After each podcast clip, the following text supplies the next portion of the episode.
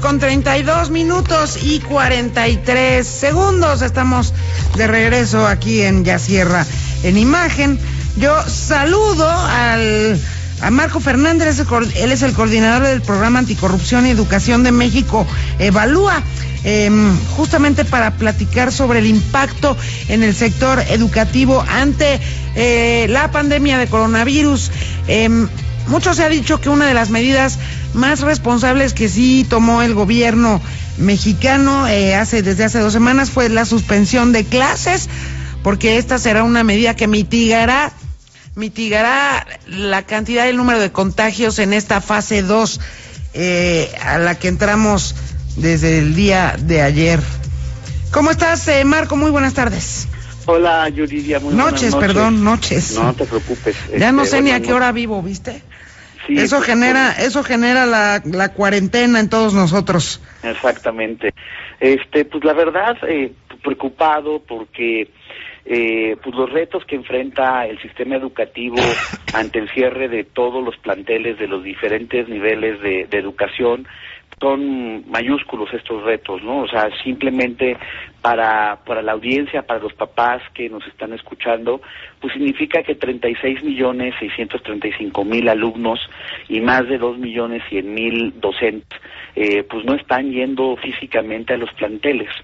Y esto, pues obviamente está exhibiendo desde mi punto de vista, pues una serie de, debilidades sustantivas que pues, tiene el sistema educativo en nuestro país para tratar de minimizar los efectos negativos que va a tener el no tener clases presenciales y eh, en las siguientes semanas, muy probablemente meses, dependerá de cómo evolucione eh, la pandemia, pero si tenemos de referencia, por ejemplo, lo que está pasando en otros países, esta es la octava semana este, eh, en varios lugares de China, en otros lugares es diez semanas ya que este, tienen, tienen cerradas las escuelas.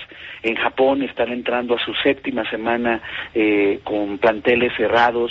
En Estados Unidos, por ejemplo, ya incluso el gobernador de, Kansas canceló el resto del, ciclo escolar que terminaba en, a mediados de mayo. Entonces, si nosotros vemos en perspectiva comparada, pues esto va a ser eh, un, un, largo tiempo y no solamente hasta el 19 de abril como originalmente hasta ahorita lo tiene eh, previsto la autoridad.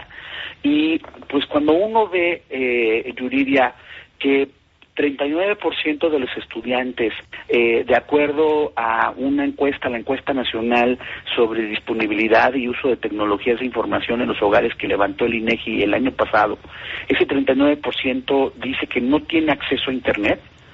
Pues tú te puedes imaginar que esta opción que algunos han planteado de la educación en línea pues no es una opción para un número muy importante de estudiantes en nuestro país.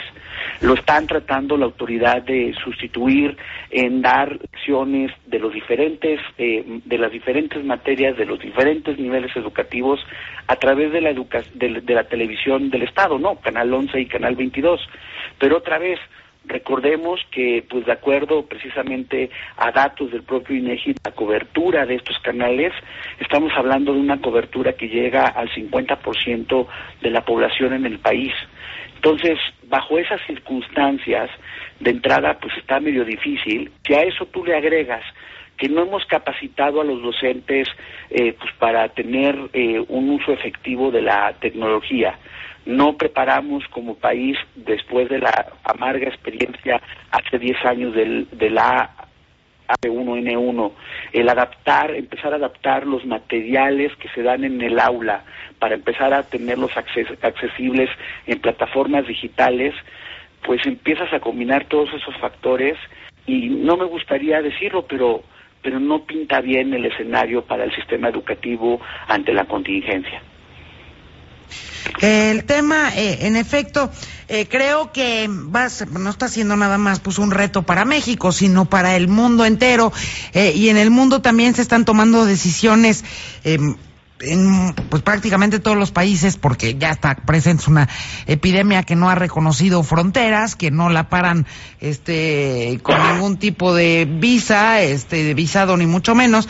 Lo cierto es que los sistemas educativos esos han eh, tomado medidas eh, en unos países eh, antes y en otros después, pero es eh, una de las los temas más importantes a atender en esta en esta eh, emergencia, ¿no?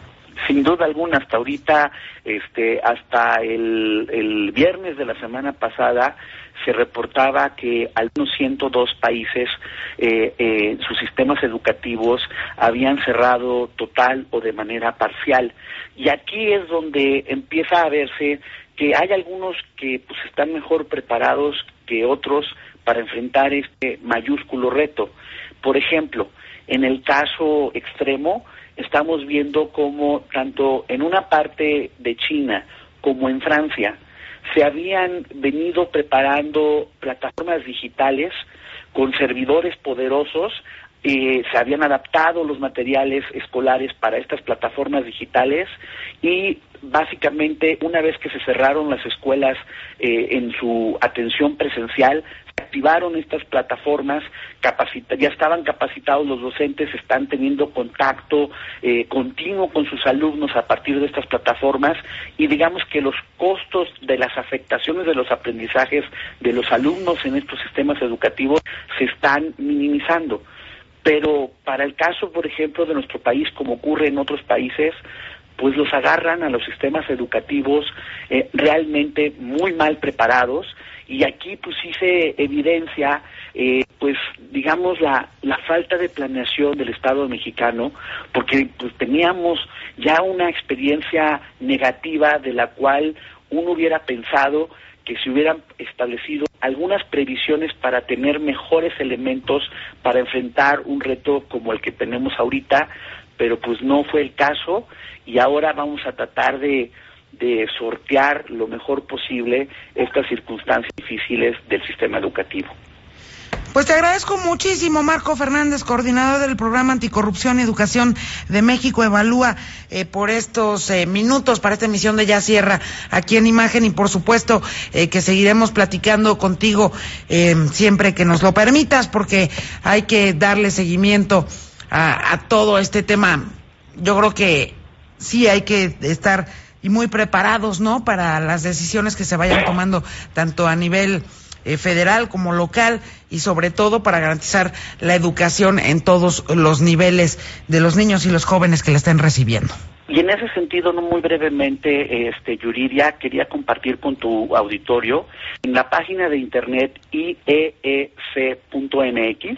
eh, pues el equipo, precisamente nosotros que somos investigadores tanto de México Valúa como del TEC de Monterrey, e hicimos un, una nota de política pública que puede consultar la gente, en donde hacemos este análisis de todas las afectaciones y sobre todo todos los retos que enfrenta el sistema educativo ante esta contingencia. Repito, el sitio web es IEE mx de iniciativa de educación con equidad y calidad. Este, ojalá lo puedan consultar. Creo que ahí se resume mucho de lo que estamos platicando esta noche.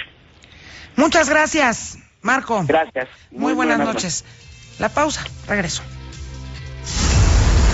Internacional.